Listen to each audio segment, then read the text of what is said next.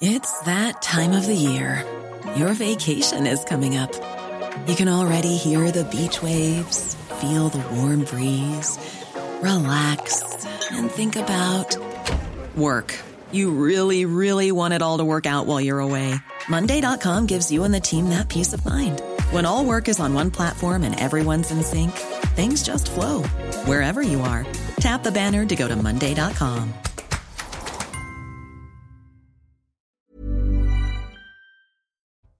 Il est midi, bonjour. Je suis très heureux de vous retrouver. Permettez-moi de vous souhaiter la plus belle des années pour débuter, bien sûr, avec au moins 2024 bonheur et plus évidemment. Il va sans dire. 12h, 14h, c'est Midi News Weekend qui redémarre en cette année 2024. Deux heures d'information, de débats, de reportages, de témoignages. Et les débats, je vous présente l'équipe de grands témoins qui m'entourent dans quelques instants. Mais tout de suite, oui, le sommaire de notre émission. À la une de Mini News au week-end, le terrible rapport de la Cour des comptes en matière d'immigration clandestine. La France peut mieux faire. Oui, elle peut mieux faire. Manque d'effectifs, contrôle insuffisant, on y revient largement dans notre émission.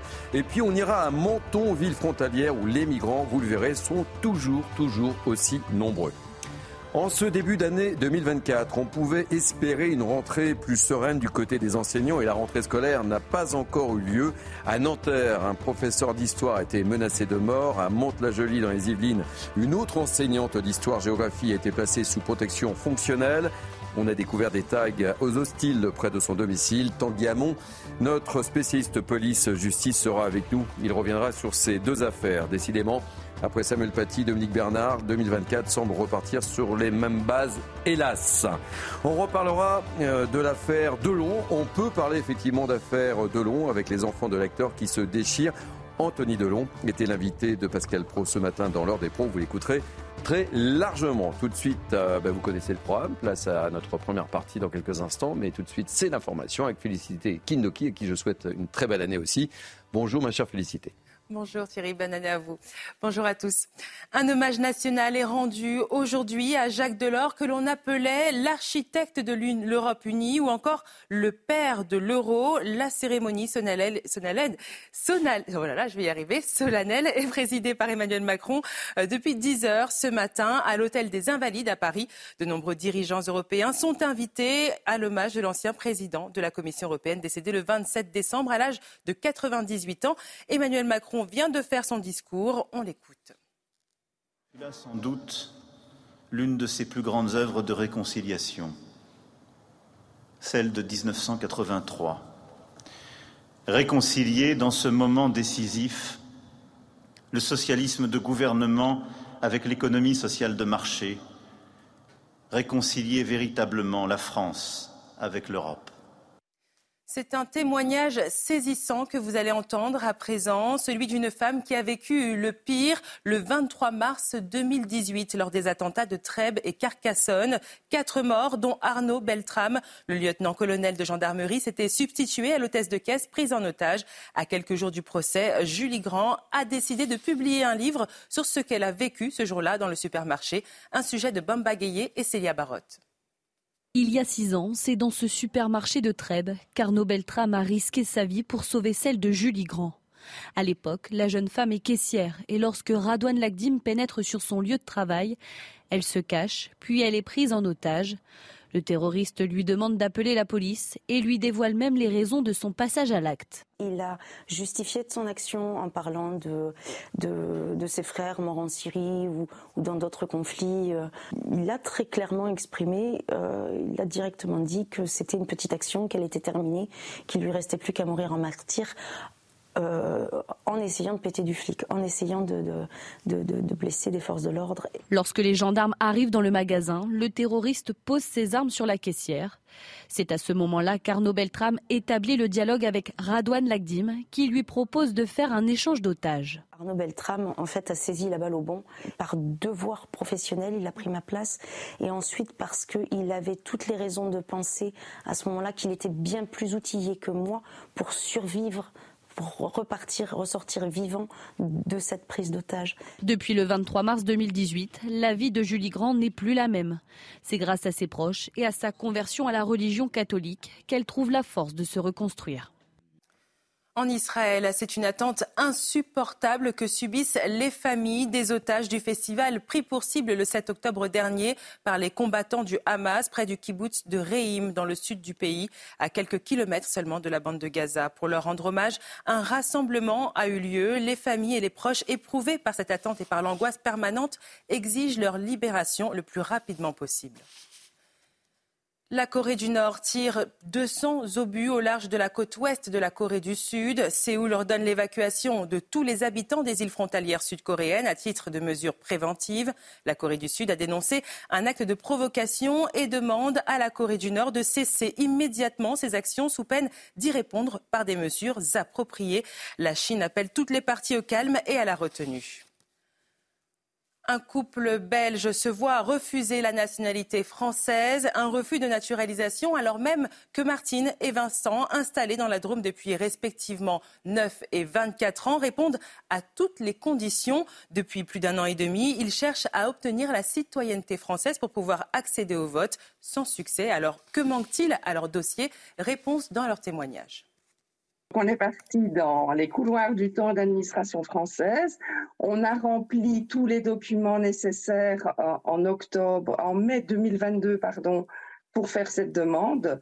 Ensuite, on a eu un retour en octobre 2023 euh, et notre demande a été refusée au prétexte que les documents fournis n'établissent pas que nous possédons le niveau BA requis, alors que tous les documents fournis sont des diplômes de lycées et universités francophones. Donc nous, on a déjà le niveau C2 qui est, je pense, au-dessus du niveau B1. En plus, mon mari a réussi un, examen de français oral international qu'il a dû passer en Drôme il y a une quinzaine d'années. Et malgré tous ces documents, eh bien, on nous refuse la, la nationalité parce qu'on ne peut pas prouver qu'on parle français. C'était l'essentiel de l'information. Voici Thierry maintenant pour Midi News. Merci beaucoup, ma chère Félicité. On retrouve dans 15 minutes le rendez-vous est pris. Allez, tout de suite à Midi News Weekend. C'est parti, jusqu'à 14h. Je vous présente l'équipe de grands témoins, une équipe de grands témoins fidèles à, cette émission. Naïm Fadel, essayiste, soyez la bienvenue. Belle année à vous. Merci profite. Beaucoup. Il y a encore temps. années, euh, Thierry, ainsi qu'à vos proches et aux téléspectateurs. Merci, c'est gentil. Michael Sadoun de belle année. Belle année à vous aussi. Bonnes choses, de beaux sujets à traiter ensemble. Ouais, de beaux, je ne sais pas, mais en tous les cas, euh, beaucoup de sujets. Euh, je rappelle que vous êtes expert en politique publique. Joseph Touvenel, ravi de vous retrouver. On s'est quitté très tôt dans la matinale. Euh. Absolument Thierry, et nous sommes de plus en plus nombreux que ce soit sur le plateau, mais surtout en dehors du plateau, ça c'est super. Et eh oui, et on salue tous nos téléspectateurs fidèles. Merci beaucoup. Je rappelle que vous êtes directeur de rédaction Capital Social, c'est important de le dire aussi. Michel Taube aussi, qui m'a accompagné durant cette matinale entre Noël et, le Nouvel An. Meilleur vœu. Un très bon millésime 2024 pour reprendre la formule du président de la République. Exactement. Merci mille fois. C'est ce qu'on peut souhaiter. Allez, on va commencer, si vous le voulez bien, par ce fameux rapport qui fait couler beaucoup d'encre, celui de la Cour des comptes, qui n'est, ouais, on peut le dire, hein, pas très tendre avec euh, la France, avec euh, le gouvernement français en matière d'immigration. Les magistrats estiment inefficace notre stratégie pour appliquer les OQTF. Pourquoi? Réponse avec Barbara Durand. Évidemment, on ouvre le débat qui va nous occuper pendant au moins 30 minutes contrôles opérés aux frontières sont tout d'abord très restreints. Dans les faits, lorsqu'un individu est interpellé, seule l'identité qu'il déclare compte, c'est-à-dire que ses empreintes ne sont pas prises faute de cadre légal, ses papiers d'identité ne sont pas scannés. Conséquence, cette personne n'est pas répertoriée, cela aurait pourtant facilité son expulsion. Si cette personne passe la frontière, mais est sous le coup d'une OQTF, une obligation de quitter le territoire, il existe également de très nombreux recours. Ils ont été quadruplés en dix ans. On apprend aussi que le ministère de l'Intérieur ne communique pas avec les autres ministères, c'est-à-dire que si le ministère de la Santé n'est pas au courant de cette OQTF et que l'individu bénéficie de prestations sociales, il continuera de les toucher. Enfin, si la France dispose de tous les papiers nécessaires pour permettre une expulsion, même d'un laissez-passer consulaire envoyé par le pays d'origine, l'expulsion, qui se fait par vol commercial, peut ne pas aboutir si la compagnie aérienne ou le commandant de bord s'y oppose. Cela arrive dans un cas sur deux. Les républicains font donc cette proposition. En, utilisant plus les vols Frontex, des vols charters affrétés par Frontex, donc l'Union européenne, vers des pays, euh, comme on le fait, je ne pense, pas assez hein, d'ailleurs. on, pourrait améliorer un tout petit peu. On pourrait peut-être augmenter aller de 500, 1000, 1500 expulsions par an. En France, seuls 10% des OQTF prononcés sont exécutés. Michael, je ne sais pas si vous vous souvenez, mais avant la fin 2023, je disais que cette loi immigration serait le feuilleton de 2024. Mais là, quel pagaille, quel constat accablant que, que ce rapport, euh, Michael. Quel est votre regard? Eh ben, À peine voté la loi immigration que la majorité a eu tant de mal à faire voter, que déjà la Cour des comptes remet sur la table des sujets qui ne sont pas traités par cette loi immigration. Donc moi, je me réjouis qu'on ait avancé dans le bon sens depuis, mais c'est évidemment très insuffisant. Il y a des blocages, on l'a vu, avant mmh. l'expulsion pendant l'interpellation, la prise d'empreinte euh, et toutes les questions évidemment des recours qui sont nombreux et qui ont en l'occurrence été diminués par Gérald Darmanin. C'était son argument principal au début de la loi euh, asile-immigration. Ensuite, il y, a des, il y a des blocages pendant. C'est ça qui est euh, La délivrance des laissés-passer consulaires, c'est une question diplomatique avec les pays d'origine, mais aussi toutes les questions qui touchent euh, à la logistique. Est-ce qu'on utilise des vols commerciaux ou est-ce qu'on retourne vers les charters de Charles mm. Pasqua? On en a beaucoup parlé ces derniers jours. Et la troisième chose, c'est après l'expulsion, parce que ça, on n'en parle jamais, mais l'espace Schengen permet à n'importe quel expulsé de revenir par un pays tiers de l'espace Schengen. C'est pour ça en partie que l'Allemagne a suspendu l'espace Schengen. C'est un gouvernement de gauche, celui d'Olaf Scholz, qui l'a fait. Je pense qu'on devrait le faire. On a la possibilité de le faire jusqu'à deux ans. Ça a été étendu récemment.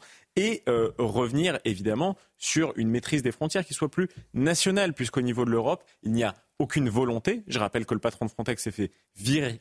Viré pardon, parce qu'il pratiquait les pushbacks euh, et qu'il n'y a aucun moyen aussi alloué à Frontex. Ce sont quelques gardes-côtes, mais c'est évidemment insuffisant pour garder tout un continent de cette immigration massive.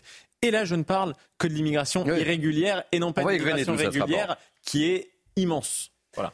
Euh, Michel Taube, euh, quel constat aussi pour euh, d'échec peut-être pour Gérald Darmanin qui hier, dès qu'il y a eu cette publication, on, l'a vu un peu partout se démener, etc. Mais non, non, c'est pas tout à fait ça. Mais non, mais c'est disons que c'est un, constat d'échec pour Gérald Darmanin, pour le gouvernement, mais également pour 40 ans de, de lutte contre l'immigration illégale.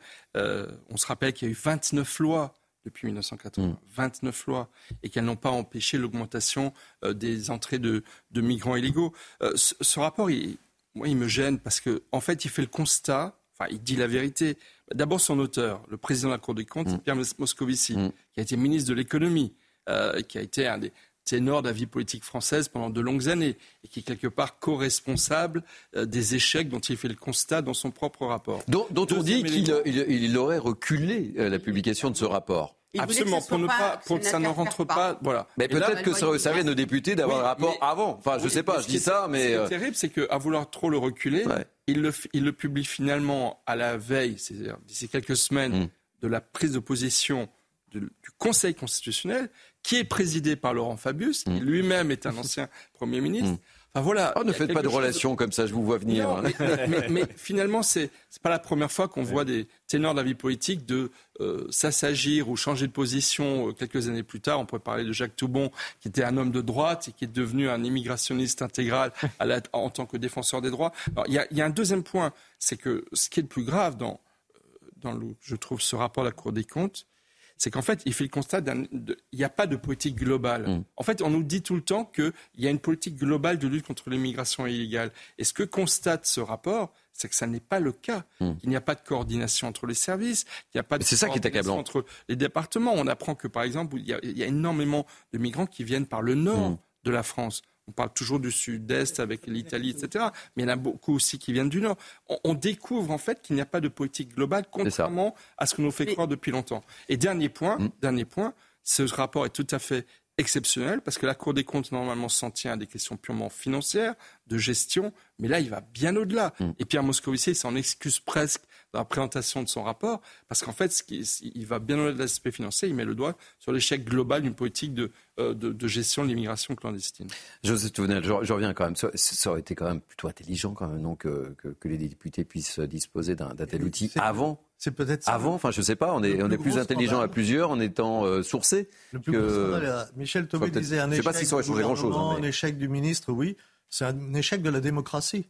Quand on voit qu'il y a un rapport qui est fait que la Cour des comptes le retient. Bah Donc le président Moscovici retient pour ne pas informer les députés. Hmm. C'est-à-dire que la représentation nationale pour laquelle on vote, les députés qui sont là pour faire la loi, pour se prononcer, on leur retient des informations.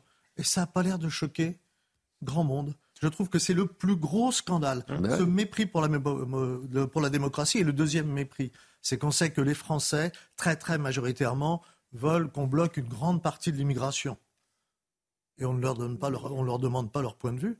Alors qu'on sait aussi qu'on va toujours bricoler la loi tant qu'on n'aura pas fait un référendum qui nous permet de passer par-dessus les textes européens. Naïm Fada, je ne vous ai pas entendu sur le sujet. Ça vous inspire quoi là? Bah, écoutez, je, rejoins tout le monde. Moi, je trouve ça déjà euh, extrêmement scandaleux que l'ancien ministre socialiste euh, ait décidé euh, la publication bien pas au moment où elle devait sortir, puisque c'était prévu pendant la loi immigration et qu'elle aurait été bienvenue. Ce rapport aurait été bienvenu justement pour avoir un état des lieux et peut-être un meilleur travail, je veux dire, dans les propositions, oui, dans ça, la politique. Les Français qui nous regardent ne peuvent pas comprendre. C'est un sujet excessivement sensible. Oui, c'est extrêmement grave parce que c'est un déni de démocratie aussi. Comment un homme euh, comme ça, euh, effectivement président de la Cour des comptes, puisse se permettre cela. C'est extrêmement grave. D'autant plus que le rendu de, de, ce rapport est, euh, est et euh, comment dirais-je sidérant, sidérant. Alors c'est des choses qu'on sait hein, quand on travaille sur ces questions-là, mais là quand on voit que déjà il y a une part, une partage des informations concernant les EQTF et que certaines personnes sous EQTF euh, donc invitées à partir, parce que c'est ça aussi le, problème euh, qu'on a, continuent à toucher à toutes les prestations sociales. C'est extrêmement scandaleux. Et qu'aujourd'hui même, vous savez que dans le cadre de cette loi immigration, il est prévu de continuer à les héberger jusqu'à leur expulsion. Mhm. Est-ce que vous savez qu'aujourd'hui, euh, par exemple, les personnes qui sont déboutées du droit d'asile continuent à être dans les centres d'hébergement, dans les hôtels, euh, etc., et qu'ils ne sortent pas et qu'on n'expulse pas Et puis quand vous voyez aussi dans le cadre des contrôles, mais c'est quand même hallucinant, c'est-à-dire qu'on leur scanne pas leurs papiers. On ira à Menton là dans quelques instants. Les empreintes, etc. Donc effectivement, c'est c'est euh, quelque chose, c'est open bar en fait. C'est qu'on fait croire qu'on a des moyens et une politique de contrôle de cette immigration, alors qu'en réalité, elle n'existe pas. Je voudrais aussi rappeler que quand une personne, par exemple, dans le cadre de l'espace Schengen, fait une demande d'asile, par exemple en Allemagne, souvent ils sont beaucoup plus déboutés en Allemagne parce qu'ils sont beaucoup plus fermes, vient chez nous, peut faire une nouvelle demande chez nous. Donc tous les accords qui ont été mis en place dans le cadre des accords Dublin, euh, etc., au aujourd'hui ne fonctionnent pas. Allez, vous savez quoi? Il est 12h16. Je me suis engagé en 2024 avec Benjamin Bouchard, qui me parle dans l'oreillette, qui m'assiste au convient pour préparer cette émission. Je lui ai dit, Benjamin, je serai à l'heure. J'ai une minute de retard. Elle, elle est à l'heure. C'est une trente de retard, me dit-il. Alors, bah, c'est pas bien. Je m'étais engagé. Ça commence mal 2024. 12h16, c'est félicité Kindoki. Le chef de la diplomatie américaine, Anthony Blinken, est arrivé au Moyen-Orient ce matin pour une nouvelle tournée dans l'espoir d'éviter une expansion entre Israël et le Hamas après une semaine à haute tension. Première étape, la Turquie, puis outre Israël, il passera dans cinq pays arabes, dont la Cisjordanie. Avant son départ, Yoav Galant, le ministre israélien de la Défense, a dévoilé son premier plan au sujet de l'après-guerre à Gaza, qui ne prévoit ni le Hamas ni une administration israélienne. L'État islamique a revendiqué hier l'attentat qui a fait 84 morts mercredi en Iran lors de la commémoration de la mort du général Qassem Soleimani, ex-architecte des opérations militaires iraniennes au Moyen-Orient. Le groupe djihadiste a indiqué que deux de ses membres ont activé leur ceinture explosive au milieu du grand rassemblement qui avait lieu près de la tombe de l'ancien leader. Levé de la vigilance rouge dans le Pas-de-Calais où la décrue a commencé. Après ce nouvel épisode d'inondation hors norme, Météo France classe à présent le département en zone vigilance orange au cru, tout comme le Nord, les Ardennes et la Meuse. Le ministre de la Transition écologique, Christophe Béchu, a promis des réponses exceptionnelles lors de sa visite dans le Pas-de-Calais hier. Merci beaucoup, cher Félicité. Allez, on poursuit notre débat sur ce fameux rapport de la, Cour des comptes qui épingle l'État français. On va prendre, j'aime bien les choses concrètes, hein. on va prendre la direction de Menton. Vous savez, il y a euh, un afflux euh, considérable de, migrants. On est retourné sur place pour savoir ce qu'ils deviennent, comment les choses se passent. Euh, Franck Trivio s'est rendu sur place avec Aminat Adem. Folle, voilà, le reportage. Dans ce poste de Menton près de Nice, des migrants sont remis à la police des frontières italiennes, leur point de départ. Une procédure quasiment quotidienne et pourtant inefficace. Quand on ramène ces individus en Italie, que se passe-t-il? Bah, Ils reviennent par la montagne après être passés par Menton. Donc en, gros, ils reviennent, si je puis dire, euh, euh, par la fenêtre. Les interpellations étant nombreuses, la police n'a pas les moyens suffisants pour contrôler et identifier les étrangers. On ne peut pas contrôler ces individus euh, partant du principe qu'ils n'ont pas commis réellement d'infraction. Donc ça c'est la première chose. En réalité, peut-être faudrait-il qu'on euh, puisse travailler de concert avec euh, nos collègues douaniers, avec nos collègues euh, gendarmes, qui eux ont un arsenal juridique finalement qui est un peu plus pléthore que, que le nôtre. Faute de place dans les centres d'accueil, ces jeunes mineurs isolés se retrouvent à attendre devant la caserne de Menton. Venu du Mali il y a quatre mois, Sidi, 16 ans, attend toujours d'être placé. On dort dehors aussi. On mange pas, on se lave pas, il n'y a rien. Peu de moyens et de nombreux migrants qui affluent chaque jour. Les habitants de Menton font également le constat. Pour avoir habité proche de la gare routière, je les voyais tous les matins hein, euh, venir et, récupérer des, jeunes euh, qui, étaient, qui essayaient de, dépasser la, la, limite des 30 km. La Cour des comptes a évalué le coût annuel de la politique de lutte contre l'immigration irrégulière en France à 1,8 milliard d'euros. Joseph Touvenel, euh, ça c'est du concret. La Cour des comptes nous épingle, mais là on est sur le terrain et on voit ce qui se passe. Et on voit que les choses ne bougent pas. Visiblement, Thierry, la police française n'a pas assez de travail. Manque de moyens On les fait tourner en rond à euh, surveiller, prendre des gens, les expulser et rattraper les mêmes. Et ça continue et ça continue. C'est une preuve, un aveu de faiblesse de notre système et de notre pays qui est considérable. Et ça coûte aussi euh, très très cher parce que euh, d'abord les policiers ils sont désespérés, ils ont l'impression qu'ils servent à rien et pourtant mm. ils travaillent. Euh, et dans le même temps, ceux qui sont pris quand ils sont mis en centre de rétention administrative, c'est 659 euros par jour et par, personne. 659 mm. euros par jour et par personne. Alors évidemment, si la France était à déficit, ça serait inquiétant, mais vu ce qu'on a comme réserve, on aller. Neymar, rapidement. entre 2019 et 2022, 447 000 au QTF euh, de, de prononcer. Donc moins de 10% hmm. euh, d'exécutés. Vous vous rendez compte, et toutes ces personnes-là, effectivement, euh, comme vient de citer Joseph, et comme on peut le voir aussi, celles qui sont prises en charge par les ONG, c'est un coût phénoménal. Je voudrais juste rappeler aussi que quelque chose de, et d'autant plus qu'on fait l'objet malheureusement d'attaques, notamment par des OQTF, hein, des agressions multiples, etc. Il faut savoir que les personnes qui sont interpellées ne font pas l'objet de vérification avec les fichiers de police au niveau déjà de l'espace Schengen. Vous imaginez mhm. Ça serait déjà la, moindre euh, des choses. Euh, donc, on l'a dit tout à l'heure, les, documents d'identité ne sont pas scannés. Et ce que dit aussi le rapport des comptes, et ça c'est extrêmement important, parce que Frontex coûte, coûte aussi un fric monstre, c'est que Frontex n'apporte qu'une aide réduite à toute cette politique. Donc voilà, on voit bien qu'au niveau de, l'espace européen, de l'Union européenne, il y a un travail énorme à faire et de mise à plat aussi des politiques. Allez, priorité euh, au direct. On va retrouver Florian Tardif, puisque vous le savez, un hommage national a été rendu euh, ce matin à, Jacques Delors, celui que l'on appelait l'architecte de, l'Europe unie, ou encore le père de, l'euro. La cérémonie solennelle était euh, présidée par Emmanuel Macron aux Invalides. Emmanuel Macron qui s'est exprimé. On va retrouver tout de suite donc Florian Tardif. Bonjour Florian, que retenir de, cette messe en hommage à Jacques Delors? Bonjour Florian. Oui, hommage national euh, consacré donc à la, à la mémoire de, de, Jacques Delors, euh, décédé il y, a, il y a plusieurs jours euh, maintenant. De nombreuses personnalités politiques étaient présentes. On en a fait état tout à l'heure, à commencer par de nombreux chefs d'État et de gouvernement européens pour saluer, bien évidemment, vous l'avez compris, la figure de Jacques Delors en tant que grand bâtisseur de l'Europe moderne. C'est en tout cas ce qu'a expliqué dans son discours le, le chef de l'État, l'Europe moderne, l'Europe telle qu'on la connaît aujourd'hui, en insistant euh, c'est à noter à plusieurs reprises dans son discours sur la réconciliation. réconciliation entre les peuples, c'est l'objectif donc de la création euh, de l'Union européenne, mais des peuples aujourd'hui, et c'est un message peut-être plus politique à déceler au sein de ce discours du chef de l'État, réconciliation des peuples avec l'Union européenne. Écoutez. Ce fut là sans doute l'une de ses plus grandes œuvres de réconciliation, celle de 1983 réconcilier dans ce moment décisif le socialisme de gouvernement avec l'économie sociale de marché, réconcilier véritablement la France avec l'Europe.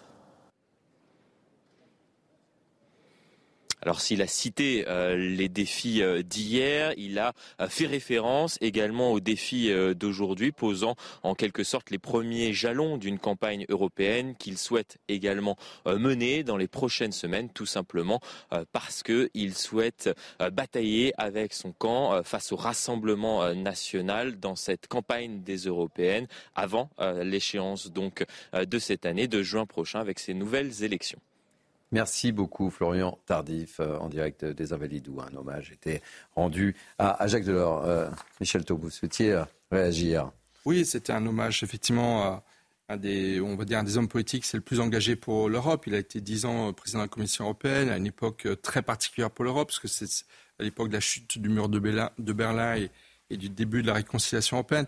Après, c'est un hommage d'une Europe qui non pas qui n'est plus, parce mm. que l'Union européenne fonctionne toujours, mais qui n'est plus dans le même état, évidemment, qu'elle l'était sous, Jacques Delors. Et, il manque certainement aujourd'hui à l'Europe un grand réconciliateur euh, comme l'a été Jacques Delors. Emmanuel Macron aurait peut-être voulu être ce réconciliateur dès qu'il a été élu président de la République, son grand discours de la Sorbonne, etc.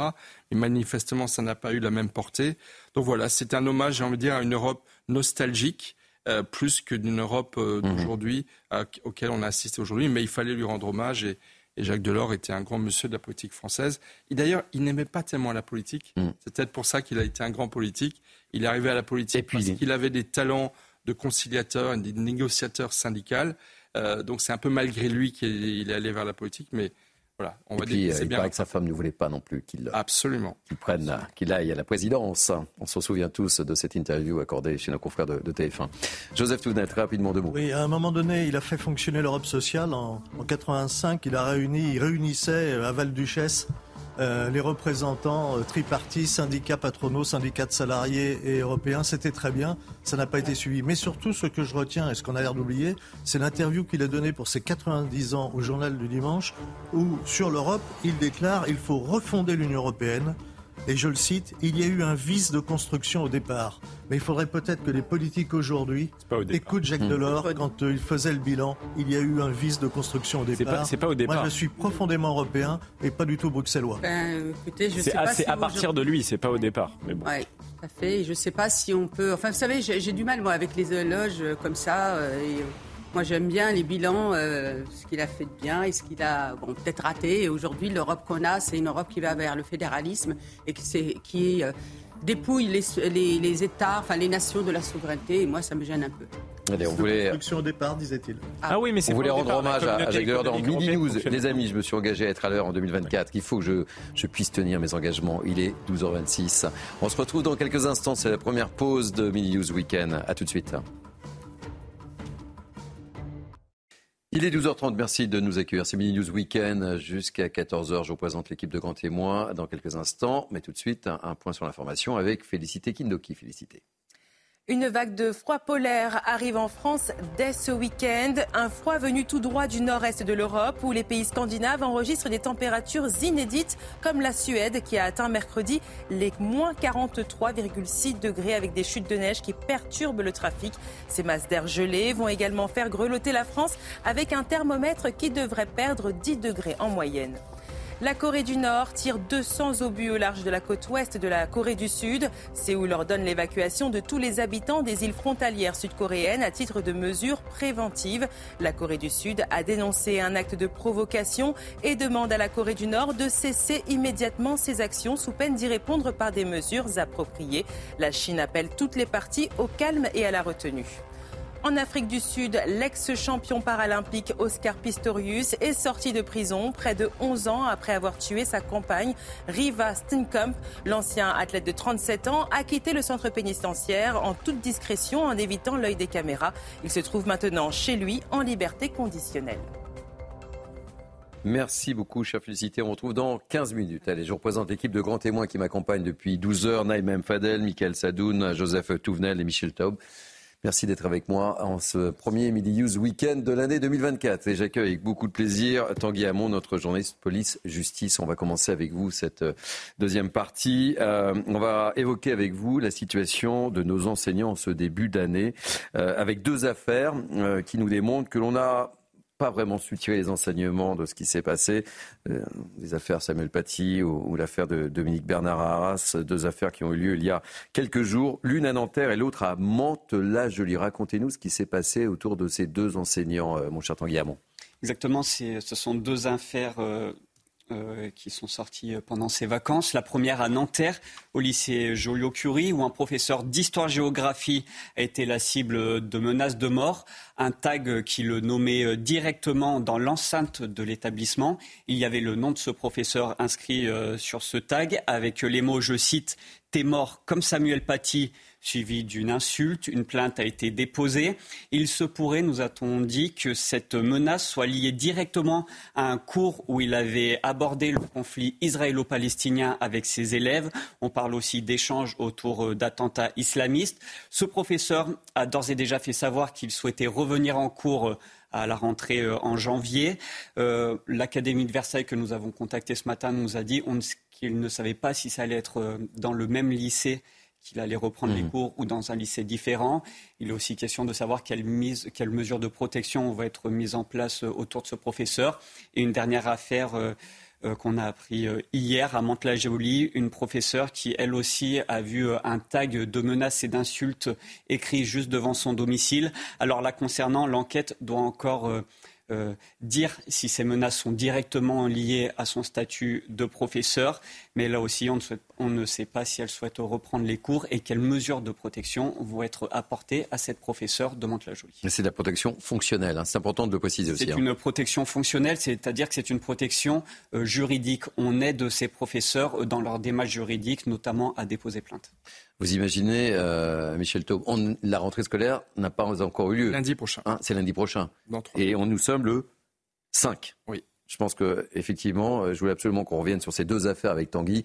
On n'a pas su tirer les enseignements de ce qui s'est produit. Et malheureusement, on pouvait espérer que les choses évoluent, mais elles n'évoluent pas. Je me permettrai d'être un tout petit peu plus nuancé. Je pense qu'il y a une vigilance, je l'espère, hmm. beaucoup plus grande des pouvoirs publics euh, il y a certes le rectorat, mais je suis certain que le cabinet du ministre de l'Éducation nationale est extrêmement vigilant et j'espère que ce professeur dont il faut saluer le courage, parce que lorsqu'il dit qu'il veut revenir en cours dès mm. lundi prochain, ça montre bien que euh, dans le cadre de l'exercice de son travail de professeur d'histoire-géographie, dont, dont, un des grands objectifs, c'est d'ouvrir l'esprit de ses élèves, de les ouvrir à la culture générale, à l'actualité, développer leur esprit critique, il veuille persévérer mmh. malgré les menaces qu'il a, su, qu'il a subies. Après, euh, là où je serais nuancé, c'est pas tellement la réaction de, de l'État, c'est qu'en fait, manifestement, s'installe, et on l'avait vu sur les réseaux sociaux mmh. au lendemain de l'assassinat terrible de Dominique Bernard, c'est qu'en fait s'installe dans une partie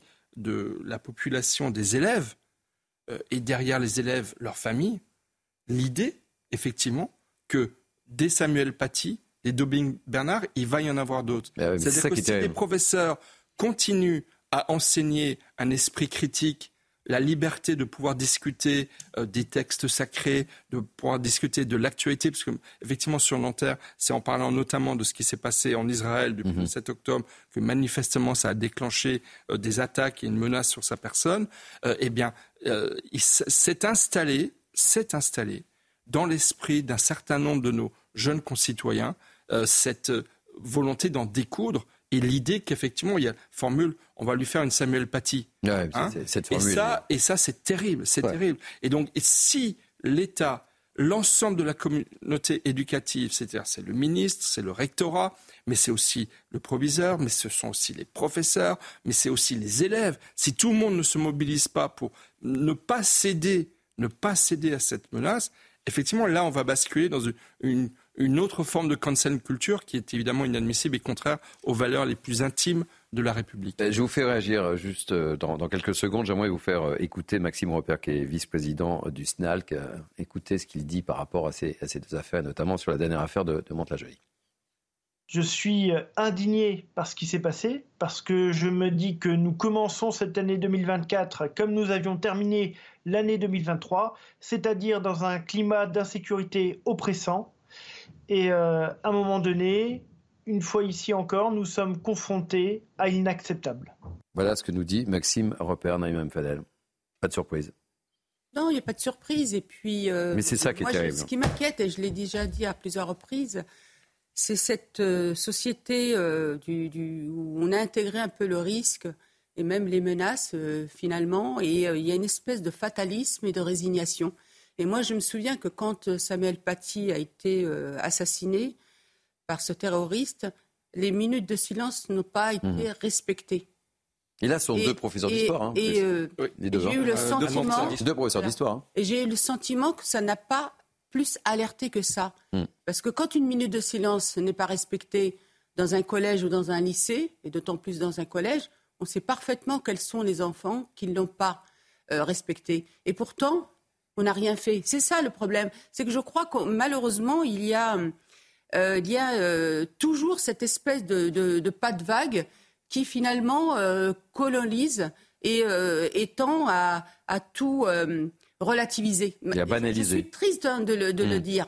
Et aujourd'hui, on va assister de plus en plus à des. Alors là, on parle de, professeurs qui vont aller enseigner la peur au ventre. Et quand, quand, il y aura un programme qui risque de ne pas plaire à certains des enfants, ils l'ont déjà fait par mais le passé. Mais on l'a déjà évoqué, on l'a notamment évoqué avec Kevin Bossuet sur ce plateau, qui disait qu'effectivement, il y a certaines euh, matières que certains enseignants n'enseignent plus. mais moi, je l'ai vu même, je l'ai d'ailleurs euh, écrit, c'est que, que je l'ai déjà rencontré, ça. Bon, ça n'a pas abouti euh, à des agressions, à des drames, mais déjà, les, les, les professeurs s'autocensurent ah pour ne pas aborder pardon, certains certains thématiques de, du programme scolaire. C'est une réalité. Donc aujourd'hui, moi, je, vois qu'on ne parle pas assez, encore une fois, des parents. Moi, je regrette, hein, je radote souvent avec la question des parents. Non, non, mais, vous avez raison d'insister, mais il faut Quand on a des gamins qui, il y a des signaux faibles, et il faut absolument convoquer les parents. Hmm. Il faut, encore une fois, pourquoi pas, mais je l'ai dit vraiment, pour, aussi venir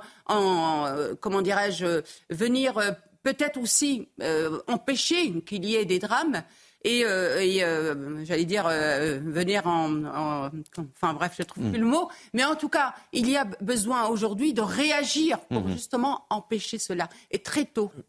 Joseph Touvenel et Mikkelsen. Joseph. Neymar, a raison, mais malheureusement, ça ne va pas se régler rapidement parce que ça fait des années que ça monte. C'est sans doute pas un hasard si on nous parle de Nanterre et de Mantes-la-Jolie. Ce sont deux villes où il y a des quartiers où depuis des années monte la violence, le rapport de force et qui sont travaillés par les frères musulmans aujourd'hui. Euh, et ça, pour arriver à, mettre fin, ça va être dur et ça va être long. Et puis, il y a aussi la démission. Alors, j'espère que ça s'améliore, mais la, démission de l'autorité euh, scolaire. Moi, j'ai souvenir de cette enseignante appelée en urgence après les attentats de l'hypercachère parce qu'elle connaissait les familles, elle était respectée, elle ne travaillait pas. Ce jour-là, elle est appelée en urgence parce qu'entre familles d'origine musulmane, euh, il y a eu les enfants, puis les familles qui se bagarraient les uns disant euh, c'est bien normal, c'est bien mérité les attentats d'hypercachère, les autres disaient en aucun cas on ne veut faire des actes de terrorisme et tuer. Elle est intervenue, elle a calmé tout le monde, elle est très respectée. Mais ce qu'aurait dû faire l'autorité et ce qu'elle n'a pas fait, c'est ensuite convoquer derrière les familles qui soutenaient le terrorisme, mmh. qui banalisaient le terrorisme. Personne n'a bougé. Moralité dans les quartiers, c'est eux qui avaient gagné. Parce qu'il y a eu la démission de l'autorité de l'État. Michael Sadon, un dernier mot sur le, sur le sujet. Euh, moi, d'abord, je suis très content qu'il y ait euh, maintenant une volonté politique. Euh, bah, c'est une des priorités de Gabriel Attal, d'ailleurs. Hein. Voilà, c'est une très bonne chose et je crois que tout le monde s'en réjouit. Après, il faut savoir que cette volonté politique ne peut pas tout faire. Hmm. Il faut qu'elle se décline sur le terrain et ça, pour le coup, ça prend énormément de temps. il faut que ça se décline, évidemment, chez les professeurs et on sait que là il y a une grande difficulté parce que avec la paupérisation du métier et les difficultés de recrutement, on sait que les jeunes professeurs ont une vision beaucoup plus communautariste de la France, de la laïcité que leurs aînés. Ils ont donc beaucoup plus de mal à faire respecter leur autorité, l'autorité même de leur savoir et de la culture qu'ils sont euh, en mesure et en devoir de transmettre. Et la deuxième chose, c'est la décliner au niveau des élèves. Et là, pour le coup, le problème ne peut pas relever que de Gabriel Attal, parce que c'est évidemment lié à une politique d'immigration qui a dégénéré mmh. sur des années, euh, de quartiers qui regroupent cette immigration et qui créent des enclaves culturelles à peu près homogènes. Et dès qu'ils en sortent pour intégrer l'école, il y a évidemment un clash qui se fait entre une culture euh, urbaine, une culture de la rue, une culture de ces familles qui grandissent aussi avec certains clichés. On parlait du conflit israélo-palestinien. Évidemment que ces sujets-là sont traités d'une certaine manière dans les banlieues. Quand la France insoumise leur parle, quand David Guiraud parle des Juifs en parlant des dragons célestes, mm. Vous croyez que ça ne parle pas à cet électorat de banlieue qui ensuite vient dans les salles de classe et se retrouve confronté à un savoir qu'il considère comme fabriqué par l'État, mensonger, et c'est là que se créent des situations de tension et de clash. Donc c'est un problème général dont tous les ministres devraient se saisir, pas que Gabriel Attal. Mhm. Allez, il nous reste 8 minutes pour terminer cette euh, première heure de Mini News Weekend. On va parler euh, oui, on va parler de l'affaire Delon. C'est une véritable affaire. Je ne sais pas si on vous en parle autour de nous, mais hier soir j'étais à un dîner, tout le monde parlait de, de Delon euh, et de cette famille qui malheureusement se, se déchire sous, sous, nos yeux. Anthony Delon était l'invité euh, exceptionnel ce matin de, de, Pascal, de Pascal euh, Pro.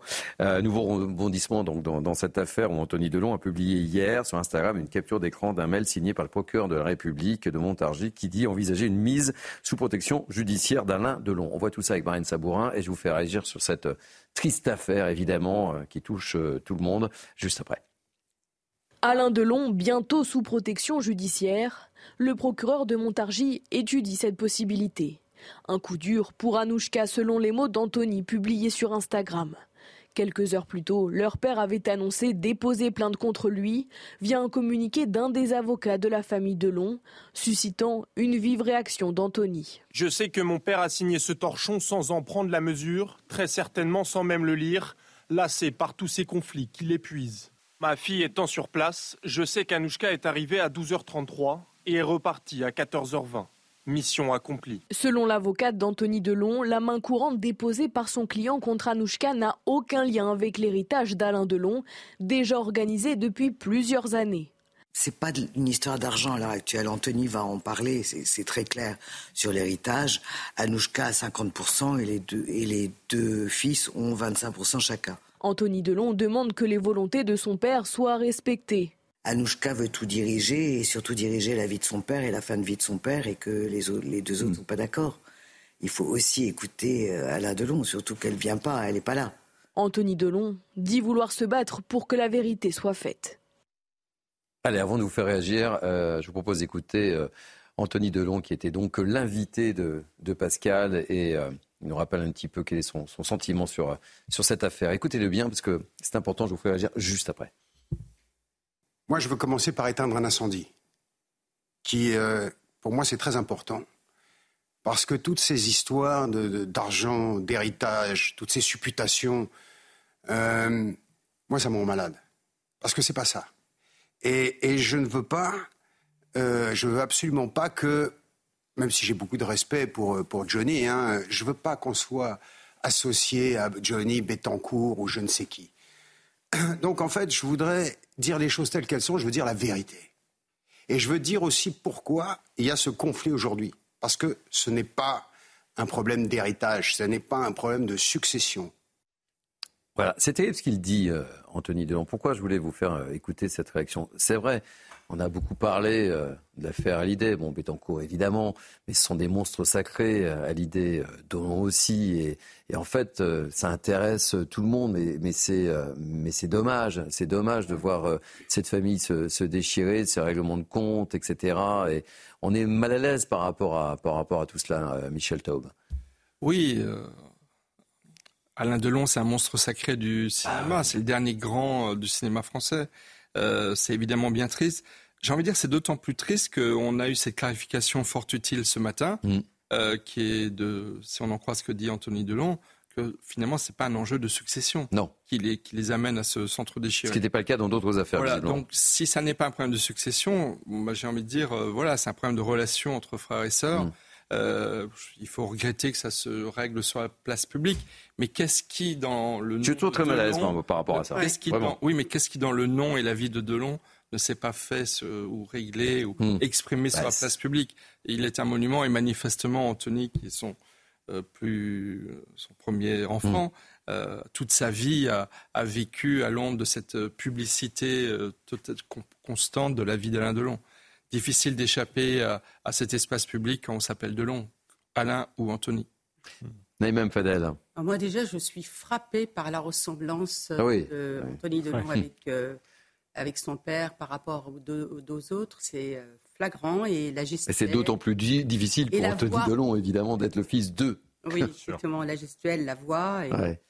Et, effectivement, moi, je suis comme tout le monde. Hein. j'ai adoré les films de Alain Delon et je vous avoue que quand j'ai vu la, La photo qui a été publiée euh, de, ce jour de Noël avec ses enfants, j'étais mm. un peu attristée parce qu'on le voyait vraiment très très démuni.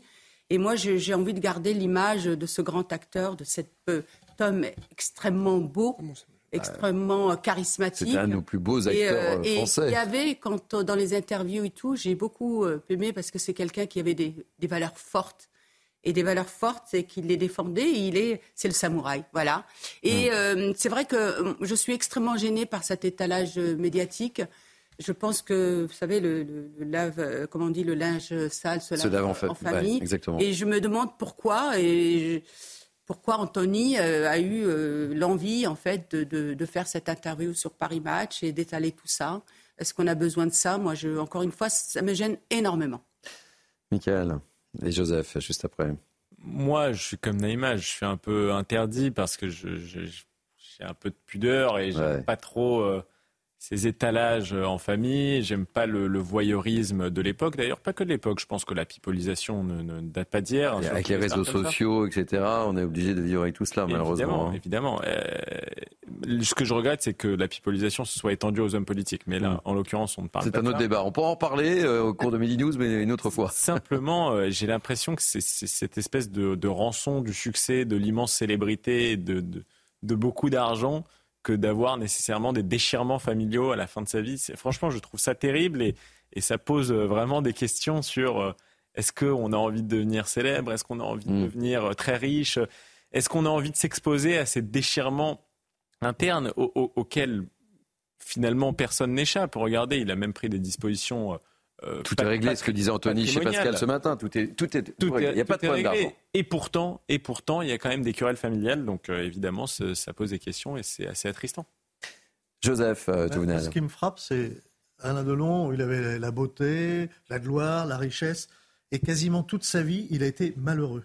depuis l'âge de 4 ans, où ses parents se sont séparés, il a été confié à une famille d'accueil, et depuis, euh, tous ceux qui l'ont côtoyé disaient étaient malheureux. Et en 2018, il disait lui-même La vie ne m'apporte plus grand-chose. Je hais cette époque, je la vomis. Je sais que je quitterai le monde sans regret. Mhm. En fait, il y a une grande tristesse, alors que c'est un acteur extraordinaire, de très beaux films. Et c'est peut-être aussi un peu une leçon le bien matériel ne fait pas tout dans la vie. Michel. Deux, petites interviews euh, mémorables. Une avec Bernard Pivot. Euh, ah il demande si vous arrivez à l'article de la mort, qu'est-ce que serait votre dernier vœu? C'est de retrouver mon père, ma mère. Pascal l'a diffusé dans son émission. Et deuxième euh, citation, c'est dans la très très belle interview de Pascal Pro et Sonia Mabrouk, mhm. euh, dans laquelle euh, Alain Delon dit c'est très difficile d'être le, père de, des enfants ah d'Alain de, Delon. C'est assez révélateur. Malheureusement, c'était une parole presque prophétique parce que là, on, on le voit. Moi, ce qui m'a beaucoup gêné aussi, franchement, une des phrases d'Anthony Delon l'interview au Paris Match, qui dit c'est peut-être sa dernière année. Non, Anthony Delon, c'est quelqu'un qui, qui, à mon avis, je l'espère, a encore une force de vivre et de. Voilà, c'est ça aussi qu'il faut retenir. Euh, le samouraï, il est mm. fort. Il est toujours là. Moi, ça ne me gêne pas de le voir d'ailleurs. Euh, juste une petite remarque. J'ai beaucoup entendu euh, ces photos, on le voit âgé, etc. Non, ça fait partie de, de la vie. Bien sûr que la, euh, la, vieillesse est un naufrage, comme l'avait dit le général de Gaulle. Mais et en même qu'il avait repris dans, dans ses mots d'ailleurs, Alain Delon. Pour moi, il est toujours là mhm. et j'espère qu'il il verra encore de nombreux Noëls devant lui. Bon, allez, je ne suis pas à l'heure, hein, désolé, hein, mais elle est à l'heure. C'est félicité euh, Kindoki pour un rappel de, de l'information. Félicité. Un hommage national a été rendu aujourd'hui à Jacques Delors, que l'on appelait l'architecte de l'Europe unie ou encore le père de l'euro. Une cérémonie tenue ce matin à l'Hôtel des Invalides à Paris qui comptait de nombreux dirigeants européens. L'hommage de l'ancien président de la Commission européenne, décédé le 27 décembre à l'âge de 98 ans, était présidé par Emmanuel Macron. C'est une attente insupportable que subissent les familles des otages du festival pris pour cible le 7 octobre dernier par les combattants du Hamas près du kibbutz de Reim dans le sud d'Israël, à quelques kilomètres seulement de la bande de Gaza. Pour leur rendre hommage, un rassemblement a lieu. Les familles et les proches éprouvés par cette attente et par l'angoisse permanente exigent leur libération le plus rapidement possible. Au Japon, les opérations de secours se poursuivent après le terrible séisme qui a frappé le pays le jour du Nouvel An. Quatre jours après, le bilan provisoire s'élève à 94 morts et 460 blessés. 222 personnes sont toujours portées disparues dans le centre du Japon. Hier, deux femmes âgées ont pu être extraites vivantes des gravats, mais les espoirs de retrouver d'autres survivants s'amenuisent après le délai des 72 heures passées et des conditions météorologiques hivernales. Merci beaucoup, ma chère Félicité. On va marquer une première pause dans ces deux heures de Mini News Weekend. Tanguy Hamon, merci beaucoup. Les amis, vous restez avec moi pour cette deuxième heure. On commencera avec un témoignage très fort. C'est celui de, Julie. Euh, elle était la, caissière au Super U de, Trèbes dans, dans l'Aube au moment de l'attentat, vous savez, qui a coûté la vie à, au gendarme Arnaud Beltram que personne n'a oublié. Témoignage très fort pour débuter cette deuxième heure de Mini News Weekend. A tout de suite, on marque une pause. Il est 13h, soyez les bienvenus, c'est News Weekend jusqu'à 14h. Merci de nous accueillir. Tout de suite, le sommaire de notre deuxième partie de News Weekend. On commencera cette émission par un témoignage, oui, un témoignage très fort, celui de Julie. Julie, elle était caissière au Super U de Trèbes, dans l'Aude, au moment de l'attentat qui a coûté la vie au gendarme Arnaud Beltram, qui s'est sacrifié pour elle. C'était il y a six ans en 2018. Personne, évidemment, n'a oublié. Six ans après, Julie a décidé de prendre la parole. Célia Barotte l'a rencontrée. On écoutera donc son témoignage. Et puis, dans la série, on vit une drôle de période en France. Un autre témoignage fort, celui du fils d'une victime de homejacking. Une femme de 88 ans s'est retrouvée face à ses cambrioleurs. Cela s'est passé à Florence, dans le Gers. On vous raconte cette affaire. Vous voyez ce type d'agression ça touche même les petites communes.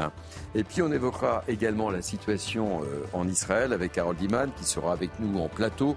Le ministre de la Défense israélien a évoqué hier une nouvelle phase de combat dans la bande de Gaza. Et on sera sur place avec Thibaut Marcheteau et Fabrice Elsner.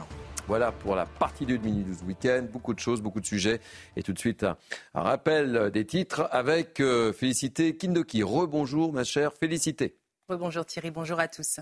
Un hommage national a été rendu aujourd'hui à Jacques Delors, celui qu'on appelait l'architecte de l'Europe unie ou encore le père de l'euro. Une cérémonie qui s'est tenue ce matin à l'hôtel des Invalides à Paris en présence de nombreux dirigeants européens.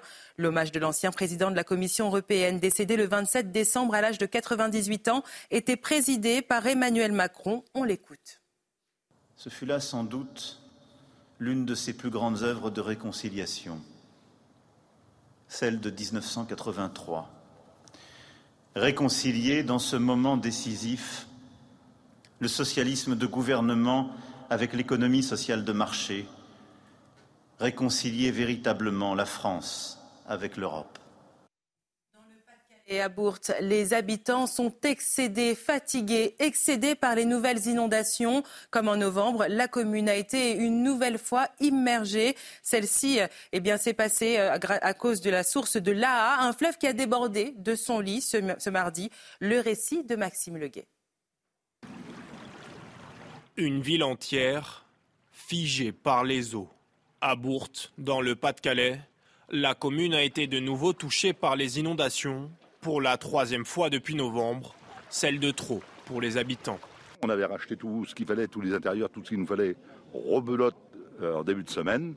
Là, on en a ras-le-bol. Si le gouvernement serait capable de me donner à peu près la valeur de ma maison, même que je perds un peu d'argent, demain, je leur donne, je déménage, je rachète ailleurs, j'en ai marre. Ici, l'eau est rapidement montée jusqu'à 90 cm. De nombreuses routes sont devenues impraticables, à moins d'être munies d'un tracteur une situation qui paralyse l'activité de la ville. Il faut qu'on recommence l'année, on, a des familles à nourrir, on a des familles à faire, à faire travailler. Et ben, on est à l'arrêt, on devait reprendre euh, l'activité aujourd'hui, on a dû annuler parce que les gars peuvent pas venir, les salariés peuvent pas venir jusqu'à l'entreprise. Donc. En déplacement dans le Pas-de-Calais ce jeudi, le ministre de la Transition écologique Christophe Béchu a promis des réponses exceptionnelles pour venir en aide aux sinistrés. Une vague de froid polaire arrive en France et ce, dès ce week-end. Un froid venu tout droit du nord-est de l'Europe où les pays scandinaves enregistrent des températures inédites comme la Suède qui a atteint mercredi les moins 43,6 degrés avec des chutes de neige qui perturbent le trafic. Ces masses d'air gelées vont également faire grelotter la France avec un thermomètre qui devrait perdre 10 degrés en moyenne. Les prix des carburants vont-ils baisser en 2024 C'est la grande question que tout le monde se pose. L'année 2023 s'est achevée avec un gazole à 1,75€ le litre et le SP 95E10 à 1,78€. Nous sommes allés sonder les automobilistes à Lyon. Olivier Madinier et Aminata Demphal. Dans cette station-service de Lyon, le prix du gazole qui avoisinait les 2 euros il y a quelques mois affiche désormais 1,70€. Ces dernières semaines, les tarifs du carburant se sont plutôt stabilisés. Et si les prix à la pompe sont encore élevés, certains relativisent. Étant donné que tout est devenu cher, euh, les gens, je pense, se sont habitués et puis euh, ils n'ont pas le choix. Ah, on est à 1,69. Disons que ça fait une petite bouffée d'air frais pour le consommateur. Quoi. je pense que ça va se stabiliser, forcément. Euh, à un moment, on va pas redescendre en dessous de, de ce prix-là. Non, je pense pas que ça va descendre. Pour les professionnels du secteur, aucune raison de s'inquiéter d'une éventuelle envolée des prix ce à quoi il faut qu'on fasse attention, c'est effectivement que le baril ne remonte pas trop pour qu'on ne connaisse pas à nouveau des pics euh, de prix qui sont tout à fait désagréables. Seul le contexte économique et diplomatique des pays producteurs de pétrole pourrait faire changer la donne.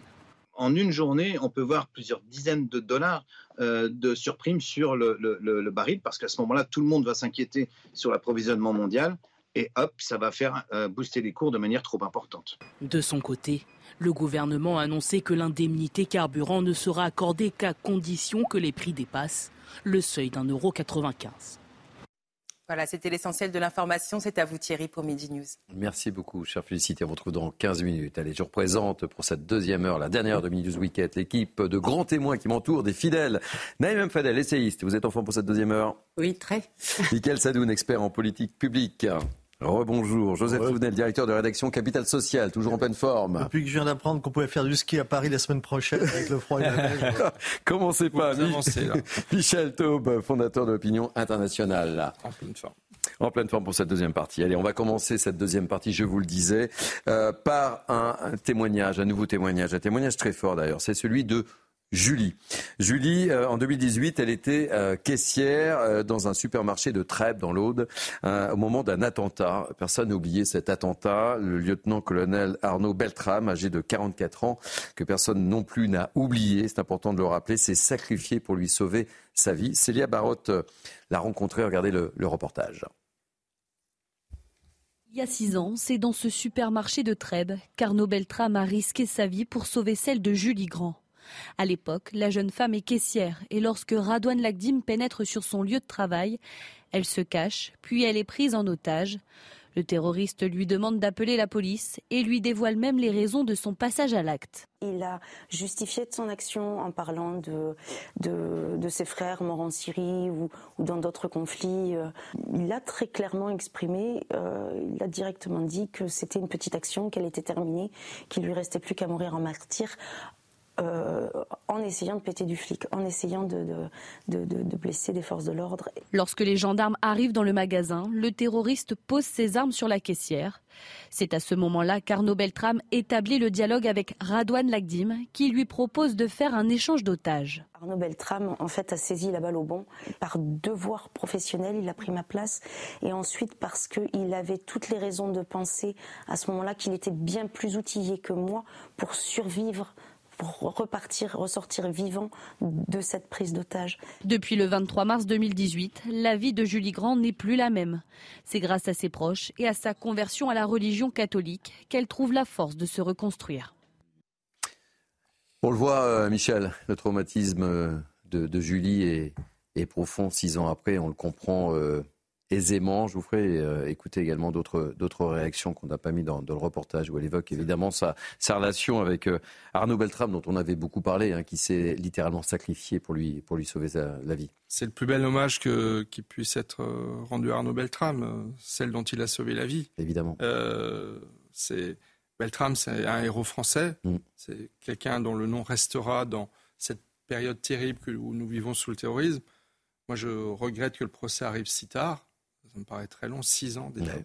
Euh, mais ça, c'est les lenteurs de, la justice. Mais voilà, c'est un témoignage très très fort qui, qui met en lumière euh, cet héros qui a été Arnaud Beltrán et auquel il faut sans cesse rendre hommage. Joseph Touvenel, personne n'a oublié hein, cet acte héroïque. Et... La, transmission. Euh, cette femme dit qu'elle s'est convertie au catholicisme suite. et Arnaud Beltrame venait de se convertir au catholicisme. depuis peu de temps, une espèce de transmission. Et, pour toutes ces personnes qu'elles ne se ressentent pas comme responsables, parce qu'on sait que les victimes souvent se sentent responsables, mais qu'elles aillent ailleurs. Et puis on pense euh, évidemment à Arnaud Beltrame, mais je pense euh, c'est ces héros obscurs, plus grands parfois que les héros illustres, comme disait Victor Hugo. En France, on a aussi beaucoup de héros. Et si on veut s'en sortir, si on veut qu'il y ait une jeunesse qui adhère à la France, il faudrait peut-être les mettre plus en avant. Ça commence par l'éducation nationale. Où sont les collèges, lycées, euh, écoles Arnaud Beltrame? Mhm. Oui, on ne voit pas beaucoup. Et pourtant, on devrait. C'est ça, c'est ça qu'on devrait expliquer. La France, c'est aussi et c'est surtout ces héros qui peuvent être anonymes ou qui peuvent être comme Arnaud Beltrame, reconnus par tout le monde. Et c'est comme le héros de le héros dont on a beaucoup parlé, d'Annecy. Mais évidemment. Qui intervient régulièrement sur notre antenne. J'allais en parler. C'est désolé ensuite, Naïma, je te laisse. Hein, mais, hmm. euh, il me semble que c'est la dimension moi qui m'interpelle le plus, qui m'intéresse le plus, c'est la dimension de la foi personnelle de cet homme-là. Hmm. Son épouse, après son sacrifice, avait dit on ne peut rien comprendre de son sacrifice si on ne comprend pas sa foi personnelle. Mm. C'est le geste d'un gendarme, bien sûr, le sens du devoir, le sens de l'État, le sens du service du citoyen jusqu'au péril de sa vie, mais c'est aussi le geste d'un chrétien. Euh, on a vu pareil avec Henri d'Anselme, mm. qui, qui, qui, est allé à la rescousse de tous ces enfants et de toutes ces personnes en danger au péril de sa vie, qui, faisait d'ailleurs le tour des cathédrales. Et oui, et qu'on vit euh, d'ailleurs. Moi, je pense que c'est quand même une réponse à ceux qui ne voient dans la foi et la religion qu'un signe d'obscurantisme. Mhm. C'est aussi un signe de dépassement individuel, de d'ouverture à l'autre, euh, une manière de transcender quand même la préoccupation individuelle pour accéder à une certaine forme d'héroïsme. Voilà, et je trouve que ça devait être salué aujourd'hui d'ailleurs, je ne l'ai pas dit, je crois, hein, mais euh, Julie, à quelques jours du procès euh, qu'évoquait euh, Michel, a écrit un livre d'ailleurs hein, pour, témoigner, pour, raconter ce, qu'elle a vécu. Naïma Mfadel, je sais que cette affaire vous touche. Hein. Oui, ça m'a beaucoup, je me souviens beaucoup touchée. Et c'est vrai que c'est le don de soi, c'est qu'à un moment, on n'écoute que son courage, parce qu'il n'a pas attendu justement qu'on l'autorise à intervenir. moi, j'ai regretté, pour rejoindre aussi ce qu'a dit Joseph, que au début, on a eu du mal à rendre hommage à, Arnaud Beltrame Oui, au, colonel Arnaud Beltrame, et que, euh, encore une fois, euh, on a préjugé des soi-disant euh, réactions. ça a été un peu rattrapé, mais on peut faire, peut faire mieux. Ça a été un peu rattrapé où il y a des, places au nom d'Arnaud Beltrame. Saint-Cyr aussi a fait une statue. Et on peut aussi rappeler qu'il y a eu un timbre à son effigie. Hmm. Donc ça, c'est extrêmement important. C'était un bel hommage. Euh, ce, timbre. En tout cas, voilà, il faut valoriser aujourd'hui les, nos héros, euh, Et, valoriser effectivement le, don de soi.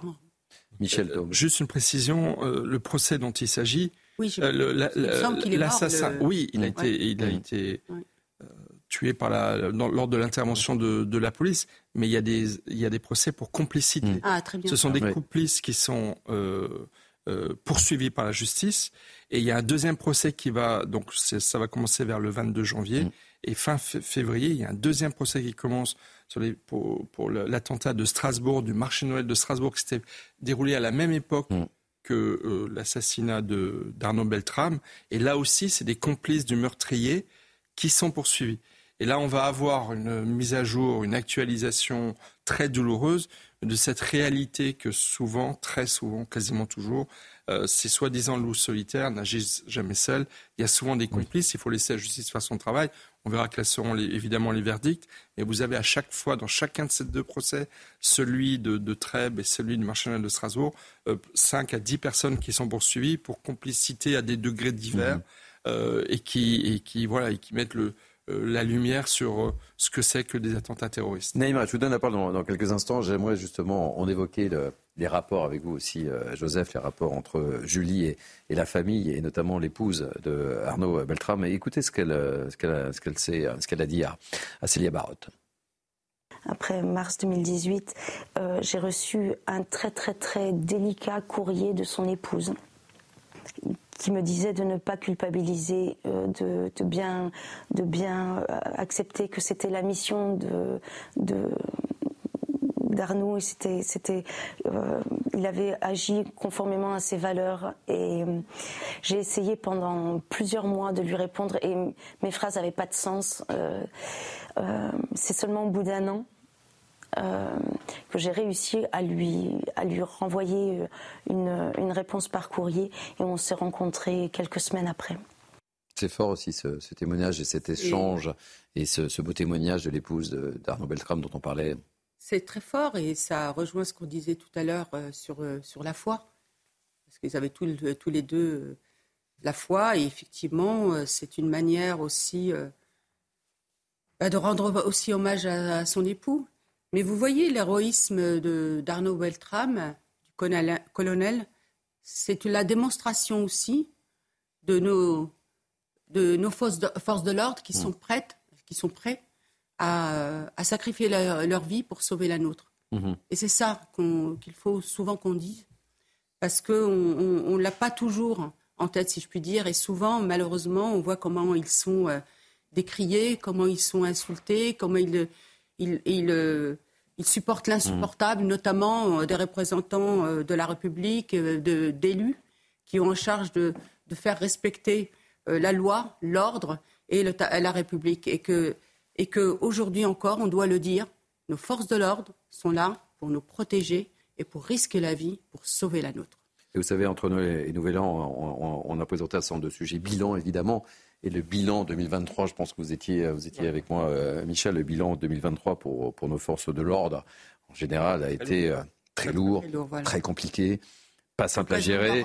Et euh, on l'a dit autour de ce plateau, on, peut, on espère que 2024 sera beaucoup plus euh, léger, mais malheureusement, je, voilà. Euh, par rapport à, ce témoignage, en fait, c'est la victoire euh, de la dignité et la victoire de l'amour, à la limite, de l'humanité par rapport à la haine des islamistes. C'est très, très fort ce qui, cet échange-là. Et moi, je suis très heureux de voir la victoire de l'humanité par rapport à la haine des islamistes. Une fois de plus, ils ont perdu, et tant mieux. Et vous comprenez pourquoi je voulais absolument qu'on débute cette deuxième heure de, de Mini News par ce témoignage très fort et, par rendre hommage évidemment à ce héros Arnaud euh, Beltrame qu'il ne faut absolument pas oublier dans le contexte euh, du moment. Allez, 13h16. Euh, décidément, je suis toujours très en retard. Hein. Une minute de retard. Pardonnez-moi, ma chère Félicité. On fait un rappel de l'information avec vous. Le chef de la diplomatie américaine, Anthony Blinken, est arrivé au Moyen-Orient ce matin pour une nouvelle tournée dans l'espoir d'éviter une expansion entre Israël et le Hamas après une semaine à haute tension. Première étape, la Turquie, puis outre l'Israël, il passera dans cinq pays arabes, dont la Cisjordanie. Avant son départ, Yoav Galant, le ministre israélien de la Défense, a dévoilé son premier plan au sujet de l'après-guerre à Gaza, qui ne prévoit ni le Hamas ni une administration israélienne. L'État islamique revendique l'attentat qui a fait 84 morts mercredi en Iran lors de la commémoration de la mort du général Qassem Soleimani, ex-architecte des opérations militaires iraniennes au Moyen-Orient. Le groupe djihadiste a indiqué que deux de ses membres ont activé leurs ceintures explosives au milieu de grands rassemblements qui avaient lieu près de la tombe de l'ancien leader. Une vague de grand froid polaire arrive en France dès ce week-end. Un froid venu tout droit du nord-est de l'Europe, où les pays scandinaves enregistrent des températures inédites, comme la Suède qui a atteint le mercredi hein, les moins 43,6 degrés, avec une chute de neige qui perturbe le trafic. Ces masses d'air gelé vont également faire grelotter la France, avec un thermomètre qui devrait perdre 10 degrés en moyenne. Il va faire froid quoique nous sommes au mois de janvier, ça paraît somme toute peu normal, me direz-vous. Allez, je vous amène du côté de Florence, dans, le Gers. C'est pas une visite touristique, hein, euh, parce qu'il s'est passé une drôle d'histoire entre le 30 et 31 décembre, où une grand-mère âgée de 88 ans s'est trouvée confrontée avec des cambrioleurs, tout simplement. On voit que ce genre de homejacking, ça ne touche pas que les grandes villes, ça touche aussi euh, les petites villes, les petites communes. Euh, Jean-Luc Thomas a rencontré le fils de, cette personne. On voit le reportage et, je vous fais réagir euh, juste après, évidemment. Ils ont commencé par forcer la petite serrure de la véranda, qui est très facile apparemment à lever. Puis après, ils, ils sont rentrés et ils se sont attaqués à coups de pied à la porte, trois points en bois. Ils ont fait péter deux points et ils sont rentrés, ils ont fouillé. Les voleurs cagoulés arrivent ensuite dans la chambre de Janine, 88 ans. Elle est réveillée, ils lui braquent une torche dans les yeux, puis trouvent des bijoux, son téléphone portable. Janine a du répondant, elle leur dit Sortez de ma chambre, on n'attaque pas une vieille dame. Les cambrioleurs s'enfuient, le mode opératoire surprend. Je vous dis ce qu'a dit le gendarme. Il a dit, j'ai jamais vu ça ici, ça fait cinq ans qu'il est ici, il a dit c'est la première fois qu'on a quelqu'un qui rentre avec une personne qui est dans la maison. Il y a un an, un voisin subit un cambriolage dans la même rue. Ils sont passés par la porte d'entrée, ils ont coupé, arraché la serrure, ils sont rentrés, ils nous ont volé les bijoux, ils ont vidé les chambres et quelques tiroirs dans la cuisine. Pour les habitants du quartier, les vols se multiplient, il y a un ras-le-bol. C'est depuis 4-5 ans qu'on a beaucoup de cambriolages. On se demande jusqu'à quand on va y passer à côté. Hein. Selon la mairie de Florence, il y a eu 21 cambriolages en 2023, 5 de plus qu'en 2022. 80% se sont déroulés de jour.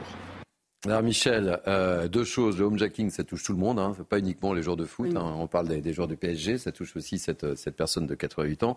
Et, l'autre fait marquant, c'est que Florence, c'est une petite ville que je connais bien, euh, du Gers, tranquille. Et, et, voilà, en fait, euh, cette insécurité, mais on ne cesse de l'évoquer sur nos plateaux, sur, sur CNews. Mais voilà, c'est la réalité. C'est devenu une réalité française à laquelle aucun territoire de la République n'échappe. Bah c'est peut-être la, la, révolution à laquelle nous assistons depuis un ou deux ans, c'est qu'en fait, Maintenant, c'est tous les territoires de France qui sont mm. touchés.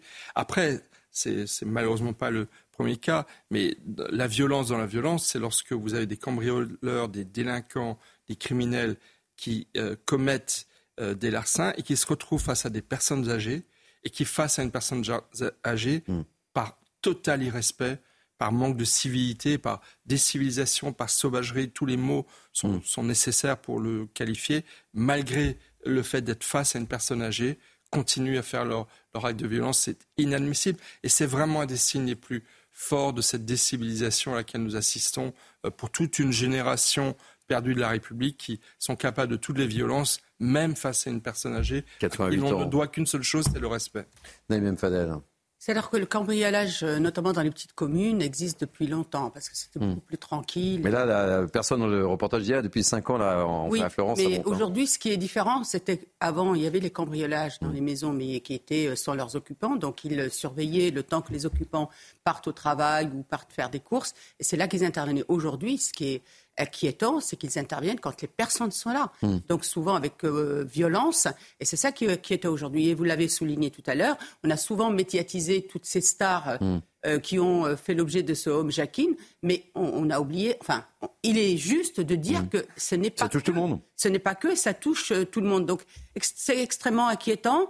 Alors est-ce qu'il faut que les gendarmes fassent plus de rondes, mais ça, sachant qu'ils n'ont pas les. On en revient toujours au même. Les moyens. Mais oui, mais. à la même question. Vous savez, on va finir moyens, par avoir comme les États-Unis en mm. fait des des sociétés privées pour, pour tout simplement surveiller et, et, Ou une euh, entraîne entre les habitants de quartier qui surveillent la bah, maison. Il y a les, voisins vigilants, les voisins vigilants bien sûr. Euh, mis, en place. Mais mm. aujourd'hui, est-ce que ces voisins vigilants vont devoir euh, avoir des agents assermentés? C'est ça qui peut être un peu inquiétant. Michael Saloun. oui, alors évidemment, quand on voit ce genre de fait, on pourrait se dire de prime abord, ça n'est qu'un fait divers. CNews en fait encore mm. tout un paquet mm. sur un. Oui, enfin, nous on en parle en tous les cas. Euh, moi, je trouve que c'est significatif parce que derrière, il y a quand même des chiffres. Mm. Euh, l'année dernière, il y a eu une augmentation sur tout le territoire français, sur l'ensemble des départements, des cambriolages, euh, avec une augmentation aussi des faits de violence associés. Et chiffre qui peut détonner. Dans le département de la Mayenne, il y a eu une hausse de 78% mm. des cambriolages. Mm. La Mayenne, hein, c'est un département. oui, oui, Très joli département au demeurant. Bien sûr, et normalement relativement tranquille. Euh, et qui ne vote, je crois, euh, pas, pas très à droite. Euh, donc, évidemment qu'il y a un fait de société derrière ça. évidemment qu'il y a une violence, notamment vis-à-vis des plus faibles, qui est en train de se développer. Certainement mu par un sentiment d'impunité, on en a quand même l'impression. Euh, Naïma parlait de, des cambrioleurs qui, par le passé, attendaient que les gens sortent hmm. de chez eux. Ah non, plus c'est fini ça. Et il y a toute, euh, toute cette mythologie euh, hmm. gentleman cambrioleur quelque part. Là, là, on a dépassé gentleman cambrioleur on, depuis très longtemps. Plus dans ça parce qu'il n'y a plus la peur ni du policier, hmm. ni même du citoyen. La sanction sociale elle-même a, a, été abolie. On s'en prend aux plus faibles et puis tant pis. De toute façon, on échappera à la police et à la justice. On a vu par ailleurs les tribunaux étaient totalement engorgés et incapables de faire face à la recrudescence des actes de violence, de cambriolage, etc. que voulez-vous faire? Dans une société dans laquelle il y a plus d'intérêt mm. à commettre le crime qu'à s'empêcher de le commettre? C'est sûr. quel résultat vous voulez que ça produise? Mm. Donc voilà, on se retrouve avec ce genre de situation. Un dernier mot, euh, Joseph, sur le, sur le sujet Oui, mais d'abord, je voudrais saluer le caractère de Janine. Bravo, Janine. Oui, elle a fait fuir les cambrioleurs. C'est vrai, c'est vrai. C'est vrai, je n'ai pas signalé, je ne l'ai pas rappelé, vous avez raison de... Euh, ensuite, euh, enfin, Michel l'a très bien dit, il y a une, une sauvagerie, une lâcheté qui se développe, qui est quand même assez incroyable. Michael vient d'en parler aussi, et ça développe faut penser à toutes ces personnes, notamment les personnes âgées principalement, qui sont traumatisées pour le reste de leur fin de vie. Mm. Elles subissent une attaque. Ensuite, elles sont dans l'insécurité totale. Là, bah oui, vous imaginez. Euh, elles vont plus. Mm. on en connaît peut-être tous qui n'osent plus sortir parce qu'elles se sont fait agresser dans la rue. Une fin de vie où on reste enfermé chez soi. Et ce que vient de dire Michael est tout à fait exact. il faut que le rapport entre le risque et le bénéfice soit totalement inversé. Celui qui commet cette, ce genre d'acte, le risque, ça doit lui tomber dessus très fort pour ne pas avoir le bénéfice de, son acte malveillant. Il faut rajouter aussi ces personnes âgées qui ont été euh, euh, agressées sexuellement. Le, le... Euh, bien sûr, je n'ai pas évoqué. Ah et d'ailleurs, justement, vous parlez de traumatisme, mais vous savez, il y a un des gardiens remplaçants du PSG, Alexandre de Tellier, qui a été victime également d'un homejacking, et, et son épouse a a communiqué elle-même sur les réseaux sociaux en disant que bah, elle, ne s'en remet pas en fait. Elle est euh, effectivement, euh, elle est effectivement traumatisée parce qu'elle a, parce qu'ils ont vécu. Et, c'est vrai que on imagine aisément euh, cette personne de 88 ans se retrouvant face à face avec ses cambrioleurs. Je pense que je pense et que... je me mets à la place de son fils en disant est-ce que je laisse ma mère tranquille chez elle, toute seule, après ce qu'elle a vécu. Quoi. La clé, c'est ce que disait Michael Sadoun, c'est l'impunité, le sentiment d'impunité. Et c'est une impunité qui est qui est complète, effectivement, qui n'est pas que vis-à-vis de la justice, la crainte d'être arrêté. D'habitude, quand on commet un acte de délinquance, on se dit qu'on ne va pas être arrêté. Mais le fait de le faire en pleine journée, le fait de le faire en se disant il y aura des personnes, on s'en fout, on y va quand même, ça veut vraiment dire qu'il y a une sorte de, euh, il y a une sorte d'abolition de tous les tabous, de toutes les règles sociales, et se dire il y a une sorte de toute puissance du délinquant qui se dit moi je peux y aller, et si je me retrouve face à quelqu'un, même s'il est âgé, même s'il force le respect, bah tant pis. Mais, moi, j'ai été victime un, jour d'un. Mes enfants étaient en bas âge, etc., d'un cambriolage. Et euh, on habitait au dernier étage à l'époque à Nantes, euh, sur une terrasse. Le cambrioleur était rentré par la terrasse, avait. Euh, et mon épouse est rentrée, ne s'était pas rendu compte puisqu'il n'y avait pas eu effraction de la porte, voilà, mais, mais de la terrasse, elle s'en est pas rendu compte tout de suite. Et petit à petit, elle a découvert tout ça. et je peux vous dire que ça a été vraiment l'angoisse parce que en plus euh, la personne était partie avec le double des clés, c'était une porte blindée, était partie avec le double des clés et qu'on n'était pas serein quoi. Il a fallu tout changer etc. Et qu'il y a une, espèce de espèce de sentiment de violation. Euh, et j'avais même laissé euh, cet individu avait piqué toutes les petites cassettes, vous savez, de naissance ah des enfants etc. Ah. Et c'est ça qui est le plus terrible parce que ah, ça, bah, j'ai perdu ces images, on a perdu ces images-là, on les a jamais récupérées. Je vous demande même pas si le cambrioleur a été arrêté. Bah, évidemment, il n'a pas été arrêté. Il n'a pas été arrêté, mais c'est un véritable traumatisme. Et encore une fois, bah, ces images, euh, les premiers pas de mes enfants, etc., bah, je les ai pas. Et évidemment, je comprends aisément qu'on soit, euh, voilà. Ainsi va notre monde. Euh, croisons les doigts pour 2024. On se retrouve dans, dans, quelques instants. On sera avec Carole Diman. On prendra un petit peu la température sur la situation euh, en Israël, si vous le voulez bien, évidemment, puisque le ministre de la Défense israélien évoquait hier une nouvelle phase des combats sur la bande de, de Gaza. A tout de suite. Midi News Weekend, c'est jusqu'à 14h. Allez, il est 12h32, c'est la dernière ligne droite pour Midi News Weekend. Je représente mes grands témoins dans quelques instants, mais tout de suite, on fait un point sur l'information avec Félicité Kindoki. La Corée du Nord a tiré 200 obus au large de la côte ouest de la Corée du Sud. Séoul ordonne l'évacuation de tous les habitants des îles frontalières sud-coréennes à titre de mesure préventive. La Corée du Sud a dénoncé un acte de provocation et demande à la Corée du Nord de cesser immédiatement ses actions sous peine d'y répondre par des mesures appropriées. La Chine appelle toutes les parties au calme et à la retenue. Levé de la vigilance rouge dans le Pas-de-Calais où la décrue a commencé. Après ce nouvel épisode d'inondation hors norme, Météo France classe à présent le département en zone vigilance orange au cru, tout comme le Nord, les Ardennes et la Meuse. Le ministre de la Transition écologique, Christophe Béchu, a promis des réponses exceptionnelles lors de sa visite dans le Pas-de-Calais hier. En Afrique du Sud, l'ex-champion paralympique Oscar Pistorius est sorti de prison près de 11 ans après avoir tué sa femme, Riva Stenkamp. L'ancien athlète de 37 ans a quitté le centre pénitentiaire en toute discrétion en évitant l'œil des caméras. Il se trouve maintenant chez lui en liberté conditionnelle. Merci beaucoup, félicité. Toujours avec moi pour cette dernière demi-heure, Naïma Mfadel, Michael Sadoun, Joseph Touvenel, Michel Taube et notre ami Harold Iman qui nous a rejoint, spécialiste des questions internationales. J'en profite pour souhaiter une belle année, euh, Harold. Je vous souhaite plein de bonheur. On va commencer euh, par vous, mon cher Harold. On va prendre la direction du Proche-Orient. Le ministre de, la Défense, je le disais, israélien, a évoqué hier une nouvelle phase des combats dans la bande de Gaza, alors que la pression s'intensifie également sur la frontière nord. Daesh a revendiqué l'attaque, une attaque qui a fait 84 morts en Iran. Les États-Unis, euh, quant à eux, ont frappé des militants pro-Iran à Bagdad, en Irak. Est-ce qu'on peut parler d'embrasement, mon cher Harold? Ça y ressemble drôlement. Donc, on va regarder ce qui ressemble à un embrasement. Sur la carte, il y a un arc pro-iranien, parfois appelé l'arc chiite, en rouge.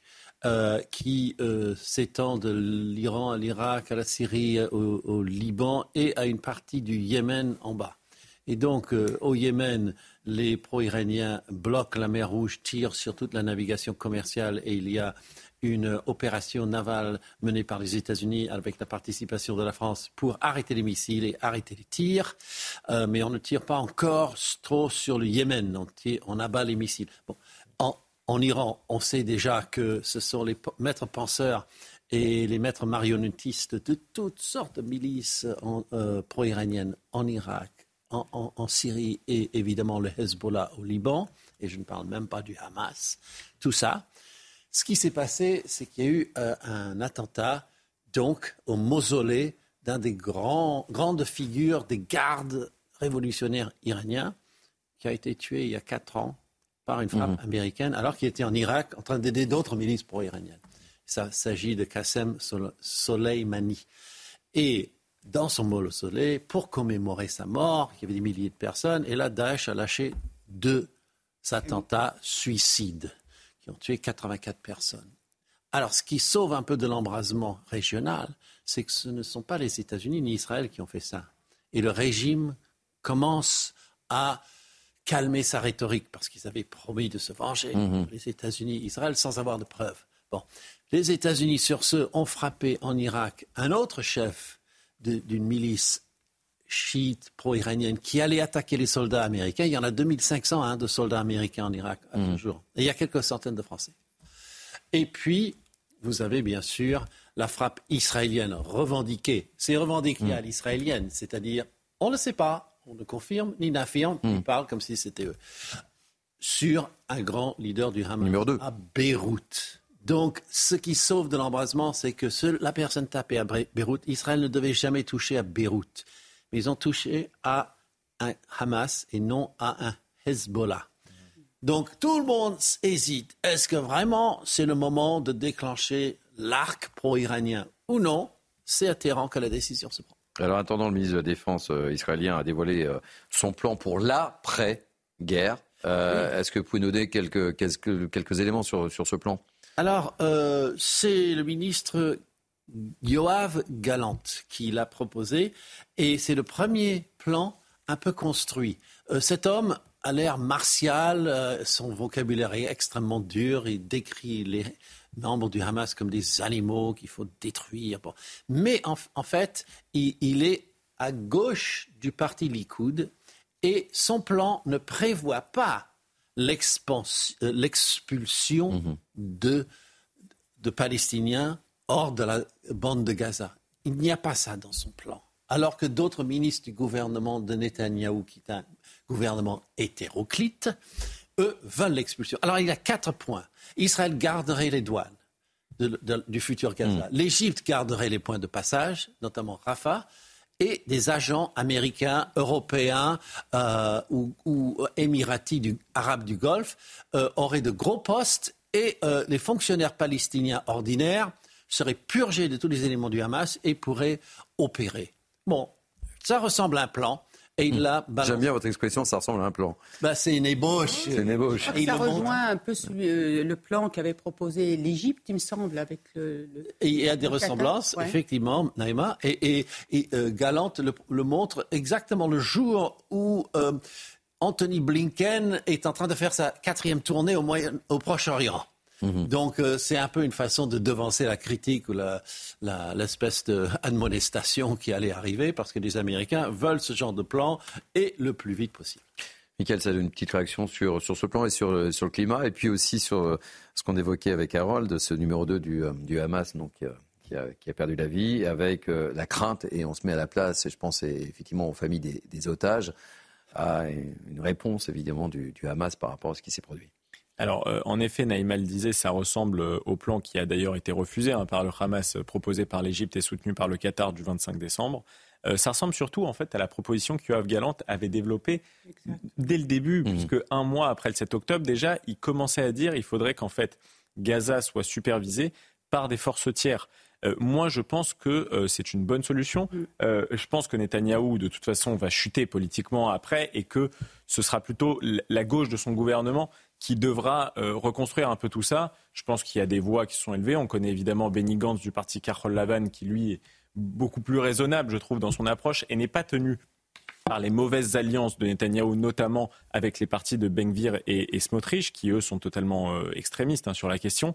Euh, je pense que ça doit passer par cette solution d'encadrement par des pays tiers, parce que d'abord, l'élimination du Hamas, ça va être une mission de long cours, et je pense qu'il va falloir superviser ça euh, tout en réorganisant un petit peu l'aménagement du territoire et, le peuplement par les populations qui, pour le coup, euh, sont, dans le sud, dans des zones totalement temporaires, j'ai envie de dire.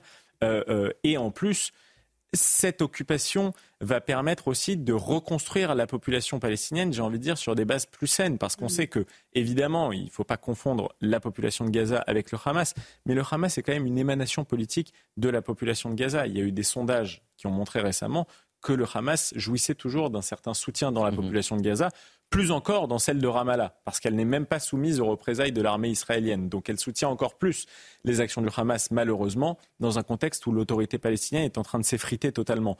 Donc moi, je pense que le plan du Yoav Galant, en tout cas, moi, a plutôt ma faveur.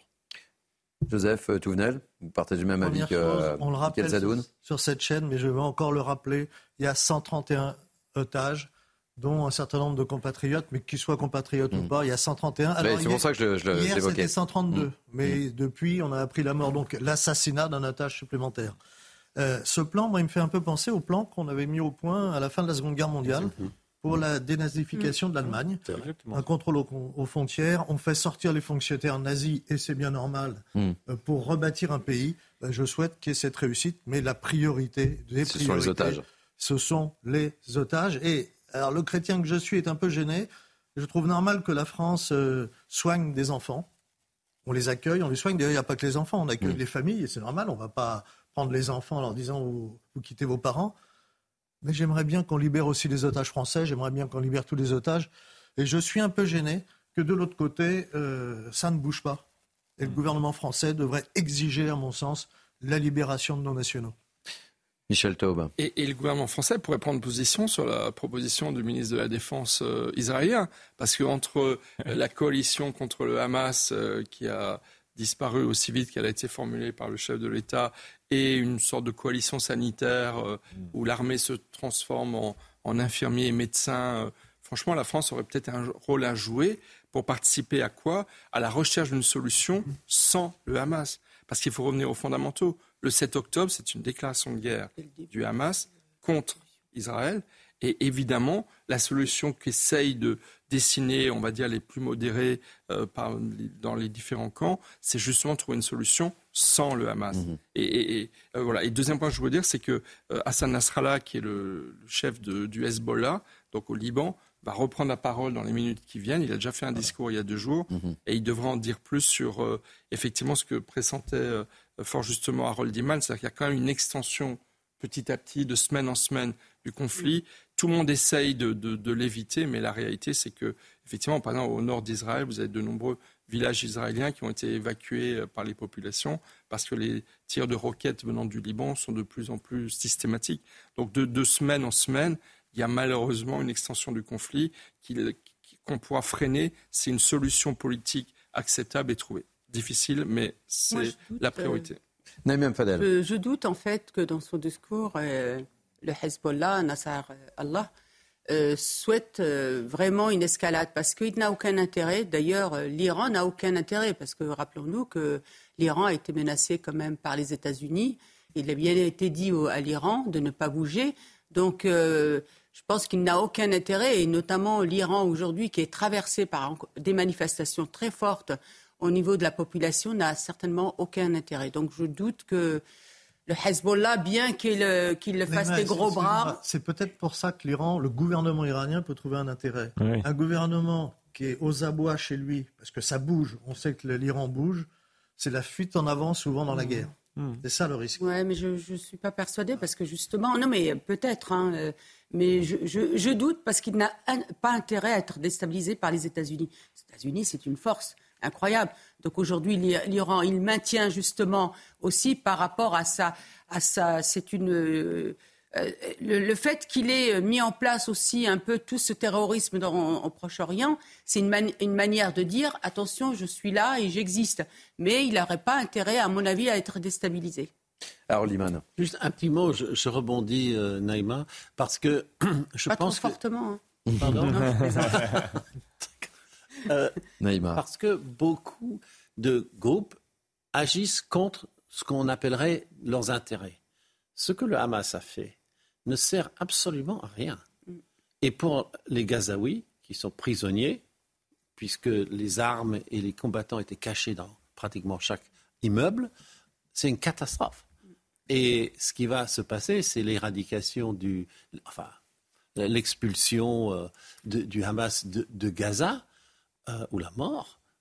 Je ne vois pas l'intérêt qu'ils avaient. Et je pense que les gens donc suivent des agendas de fanatisme qui sont difficiles à comprendre dans l'Occident aujourd'hui où on n'est plus vraiment fanatique. Ils sont, quand même plus populaires maintenant euh, en, en, Cisjordanie. En fait, cette action de radicalité, leur a donné au moins l'avantage par rapport à l'autorité palestinienne de se faire entendre d'une certaine manière la gloire. sur internationale. de la gloire, c'est tout. Mais oui, et puis, et puis aussi susciter une réaction, peu importe laquelle, de la, de, la part d'Israël. C'est une horreur et une barbarie. Mais quelque part, ça a été efficace d'un point de vue politique. Je le regrette, mais je, en, en Cisjordanie, tiré des fruits. Oui, en Cisjordanie. Oui, oui, en Cisjordanie. Je voudrais faire euh, écouter le, son de, de, Khaled Messal, qui est ancien chef du Hamas, euh, vu les, les, circonstances du moment, et je suppose que ça va vous faire réagir, évidemment. Cet ennemi criminel, arrogant et sioniste, malgré ses échecs et ses déceptions après trois mois d'agression barbare sur Gaza, de cet holocauste, de ce génocide, commettant chaque jour des massacres et des destructions contre des enfants et des femmes, veut anéantir le peuple de Gaza. À la lumière de son échec et de ses pertes de soldats tués, il veut aujourd'hui exporter la crise à l'étranger. Il veut élargir le cercle de l'agression, pensant que cela brouillerait les calculs de la résistance et de la région. Il pensait que les assassinats de dirigeants briseraient la volonté de la résistance et les affaibliraient, sans savoir qu'il s'agit là d'une grande illusion.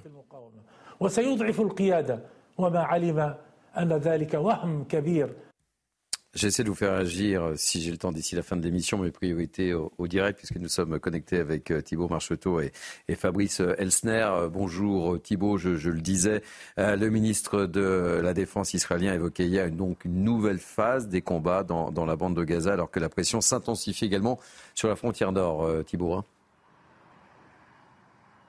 Absolument, le ministre de la Défense, a, le ministre de la Défense, il a donc euh, détaillé ce plan et donné trois objectifs pour l'armée israélienne pour cette nouvelle phase. Le premier, c'est d'abord de libérer les otages. Le deuxième, c'est euh, de détruire militairement et politiquement le Hamas. Et le troisième, c'est euh, de neutraliser toutes les infrastructures militaires qu'il y a dans la bande de Gaza. Et pour atteindre ces objectifs, l'armée israélienne entre donc dans une nouvelle phase et a divisé la bande de Gaza que vous voyez sur ces images de Fabrice Elsner devant vous, la ville de Gaza City, notamment la ville de Beit Beit Hanoun, qui se trouve, le quartier de Beit Hanoun, qui se trouve au nord, l'extrême nord de la bande de Gaza. Dans cette partie nord de euh, l'enclave, les combats devraient diminuer en intensité. C'est ce qu'on c'est ce qu'on constate d'ailleurs avec euh, Fabrice Elsner, en tout cas au sol, même si l'artillerie est toujours en action, euh, parce que l'armée israélienne va évoluer vers des missions beaucoup plus rapides et beaucoup plus précise avec des raids de forces spéciales pour neutraliser en particulier les tunnels, mais aussi cartographier tous ces souterrains, mais aussi glaner le maximum d'informations pour essayer de comprendre ce qui s'est passé le 7 octobre dernier dans la partie sud de la bande de Gaza. La priorité, elle est axée sur la libération des otages qui sont encore présents et retenus par le Hamas, mais aussi l'élimination des membres du Hamas, notamment Yahya Sinwar, le chef de la branche armée du Hamas, qui s'y retrancherait selon euh, l'armée euh, israélienne. Voilà donc comment euh, va procéder l'armée israélienne dans les prochains jours. Une évolution, on rentre dans une nouvelle phase, même si vous l'avez dit, la pression s'accentue sur le front nord avec la frontière avec le Liban. Merci beaucoup, CNews sur le terrain au plus près avec Thibaut Marchoteau et Fabrice Elsner depuis Zeroth. 13h48, c'est le moment de faire un rappel des titres avec Félicité Kindoki juste avant de refermer ce mini news week-end. Félicité. Un hommage national a été rendu à Jacques Delors ce matin, celui qu'on appelait l'architecte de l'Europe unie ou encore le père de l'euro. Une cérémonie qui s'est tenue ce matin donc à l'hôtel des Invalides à Paris en présence de nombreux dirigeants européens. L'hommage de l'ancien président de la Commission européenne décédé le 27 décembre à l'âge de 98 ans était présidé par Emmanuel Macron.